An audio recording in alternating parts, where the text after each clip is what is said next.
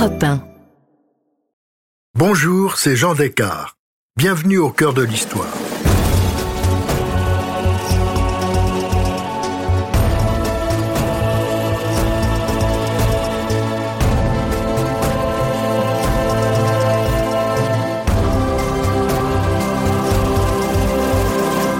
Dans ce nouvel épisode en deux parties de notre série consacrée à des figures féminines pionnières de l'histoire, je vous raconte la vie de Berthe Morisot. Cet artiste a assumé sa passion pour la peinture à une époque où cette pratique ne pouvait être qu'un hobby pour les femmes, au point d'en faire son métier à l'instar des peintres hommes de son temps. Seconde partie, Berthe Morisot, une impressionniste assumée.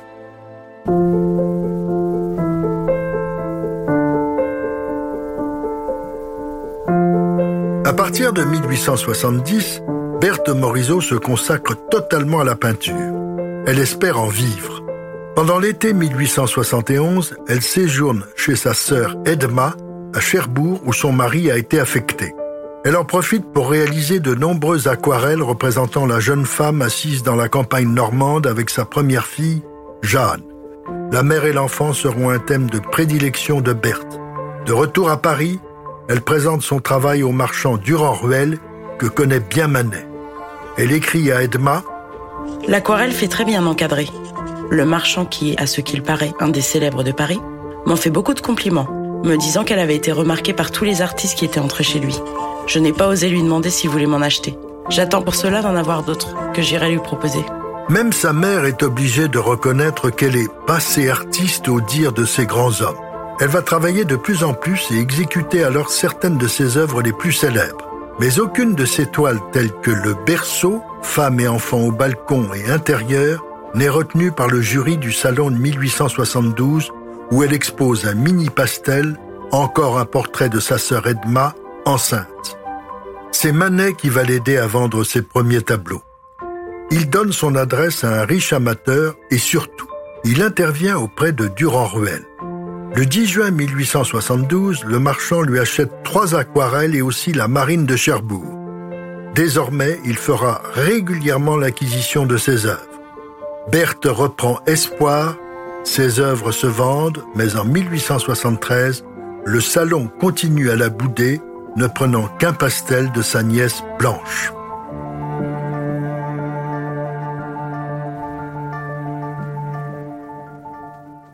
Le père de Berthe meurt en janvier 1874.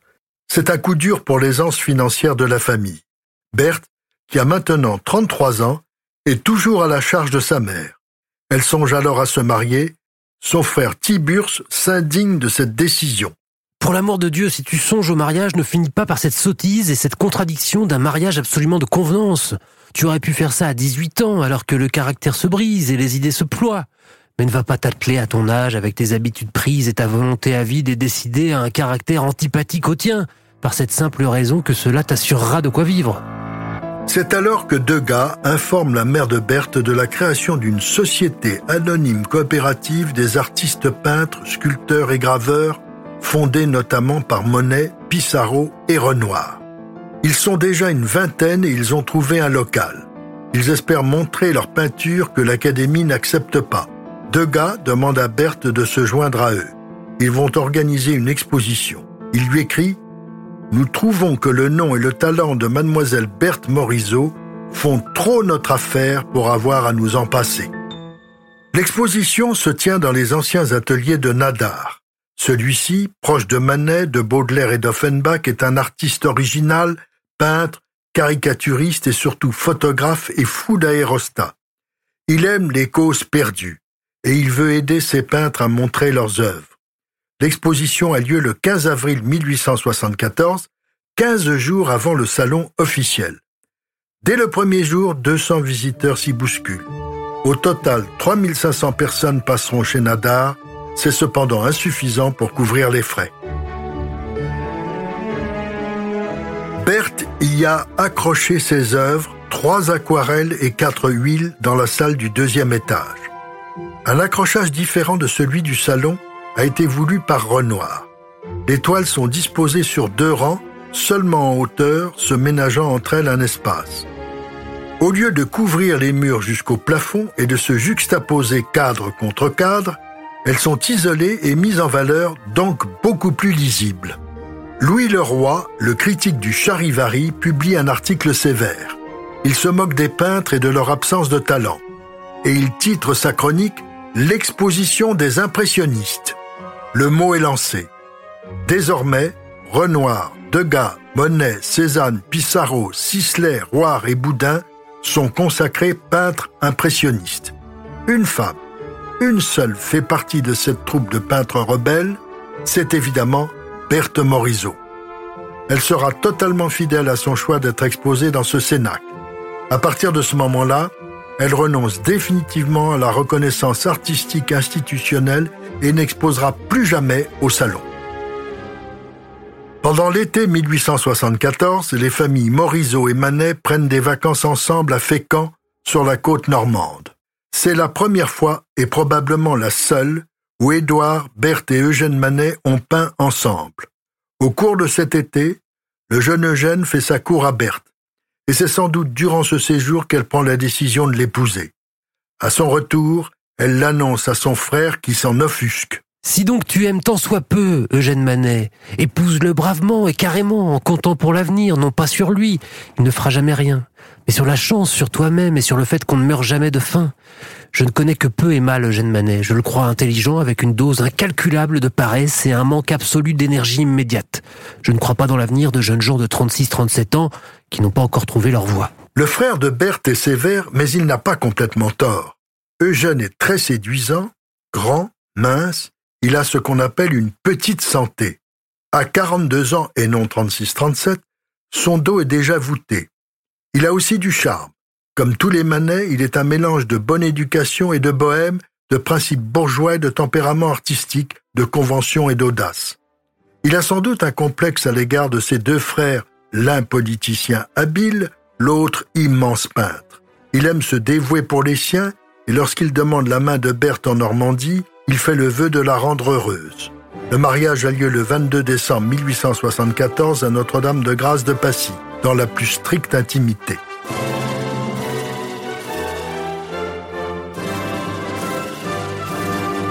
Le mari d'Edma est le témoin de Berthe, Édouard Manet celui d'Eugène.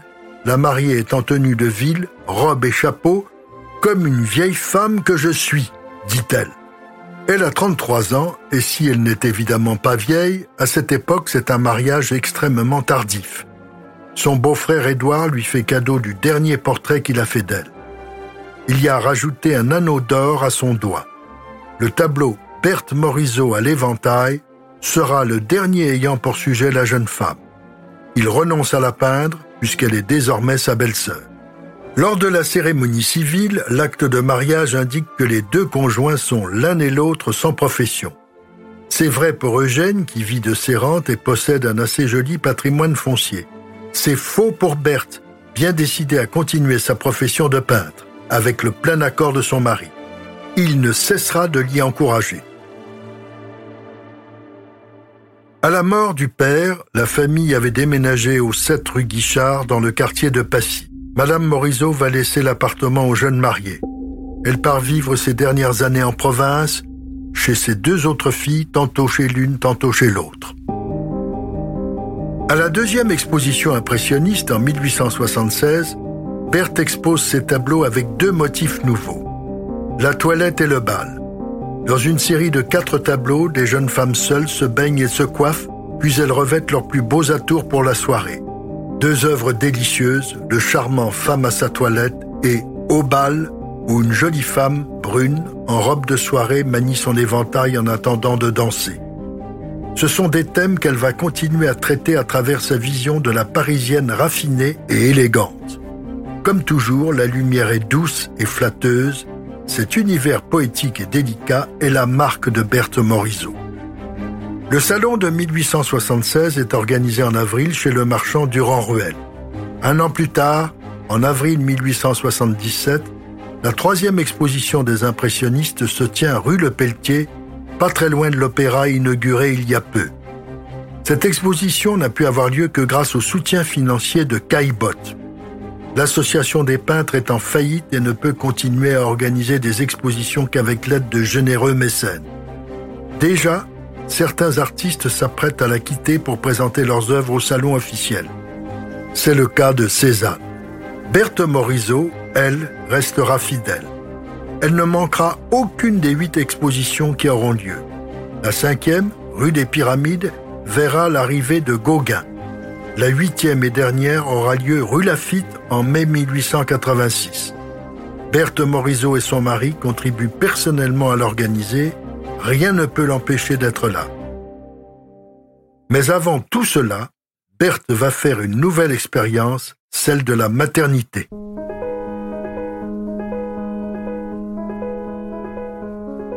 La peintre met au monde sa fille unique, Julie, le 14 novembre 1878.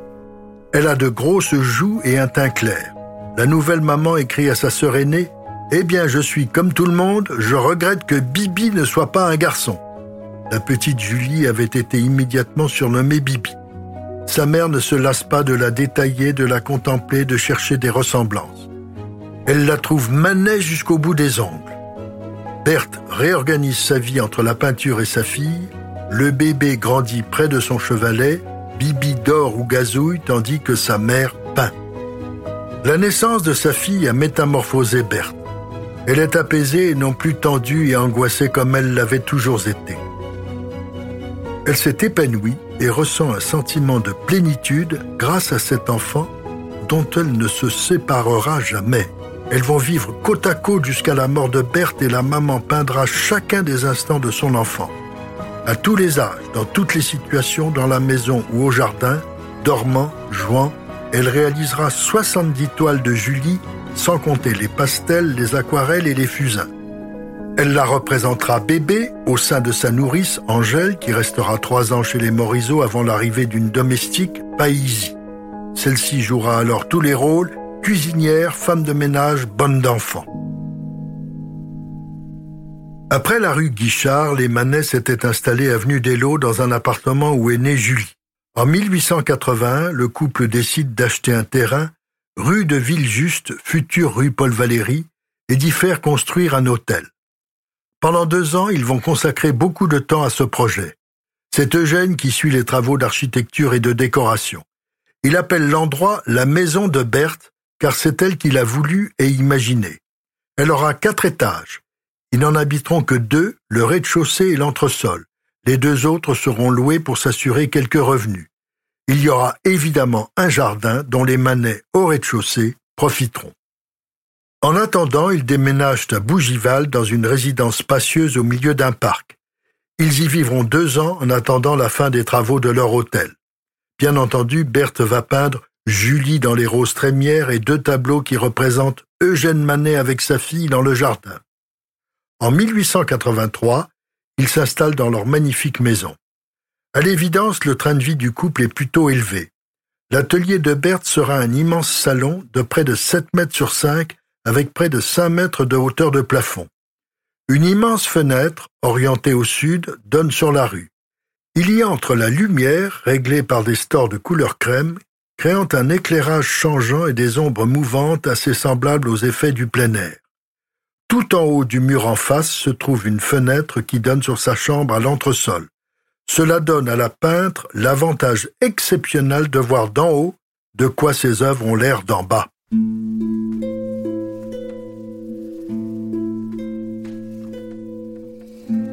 Malade depuis 1876, date à laquelle il a commencé à souffrir du pied gauche, Édouard Manet se persuade qu'il est atteint du même rhumatisme que son père. À l'atelier où il continue de peindre malgré ses névralgies, obligé d'interrompre son travail pour soulager sa jambe malade, il s'accorde un moment de repos avant de reprendre sa tâche. Deux ans plus tard, il s'effondre un soir à la sortie de l'atelier. Son médecin diagnostique une ataxie, c'est-à-dire l'impossibilité de coordonner ses mouvements. Sa vie devient un martyr car en vérité il souffre de la syphilis contractée dans sa jeunesse lors d'un bref séjour au Brésil. Mais ce mot est tabou, on n'en parle pas. Bain et massage sont tentés pour traiter ses rhumatismes. Il est très malheureux que le salon refuse toujours ses toiles. Ses ventes sont décevantes et même Zola, pourtant son ami, a émis des réserves sur sa peinture. Il continue pourtant à peindre, mais à Pâques 1883, il s'alite pour ne plus se relever. La gangrène dévore sa jambe. Berthe et Eugène, qui viennent de s'installer dans leur nouvelle résidence, sont chaque jour à son chevet. Il s'éteint le 30 avril à 51 ans. Berthe écrit à sa sœur Edma Joint à ses émotions presque physiques, l'amitié déjà si ancienne qui m'unissait à Édouard. Tout un passé de jeunesse et de travail s'effondrant. Et tu comprendras que je sois brisée. Je n'oublierai jamais les anciens jours d'amitié et d'intimité avec lui, alors que je posais pour lui et que son esprit charmant me tenait en éveil pendant ces longues heures. Quelques années heureuses vont se dérouler dans leur nouvelle maison. La tradition de l'hospitalité tant des Morisot que des Manet va se poursuivre. On y trouve Degas, Puvis de Chavannes, Fantin Latour, Henri Roire. Il y a aussi le poète Mallarmé qui admire profondément Berthe Morisot et lui a consacré plusieurs poèmes. En 1890, il amène une nouvelle recrue au petit clan, Henri de Régnier, le gendre de José Maria de Heredia, qui racontera plus tard l'atmosphère charmante, amicale et intense des jeudis de Berthe Morisot. Mais l'état de Gênes devient inquiétant.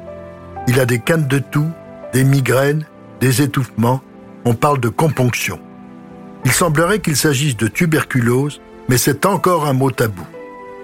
Il s'éteint le 13 avril 1892. Julie a 14 ans. Elle vient de perdre un père attentif et tendre et Berthe un mari qui l'avait toujours soutenu. Après la mort d'Eugène, elle se consacre totalement à sa peinture. On lui devra encore plus d'une centaine de toiles dont un quart consacré à son modèle favori, Julie. En 1895, à la mi-février, Berthe s'alite. Elle se sent grippée, mais ne se soigne pas.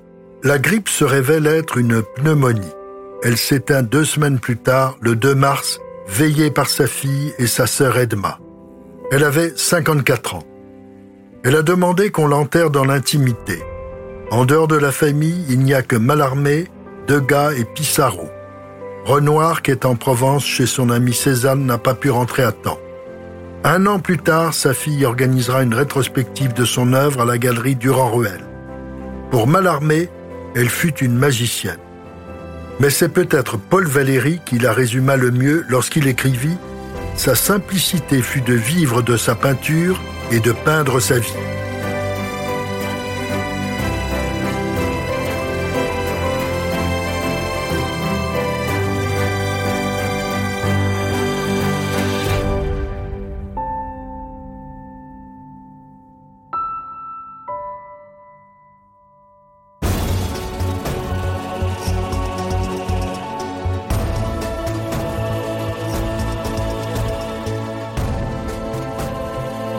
Si cette plongée dans l'histoire vous a plu, n'hésitez pas à en parler autour de vous et à me laisser vos commentaires sur le groupe Facebook de l'émission.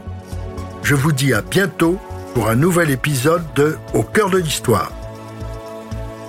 Au cœur de l'histoire est un podcast Europe Studio. Il est écrit et présenté par Jean Descartes. Ressources bibliographiques. Berthe Morisot, Le secret de la Dame en Noir, par Dominique Bonnat de l'Académie française, édition Grasset 2000. Catalogue de l'exposition Berthe Morisot au musée d'Orsay, édition Flammarion 2019.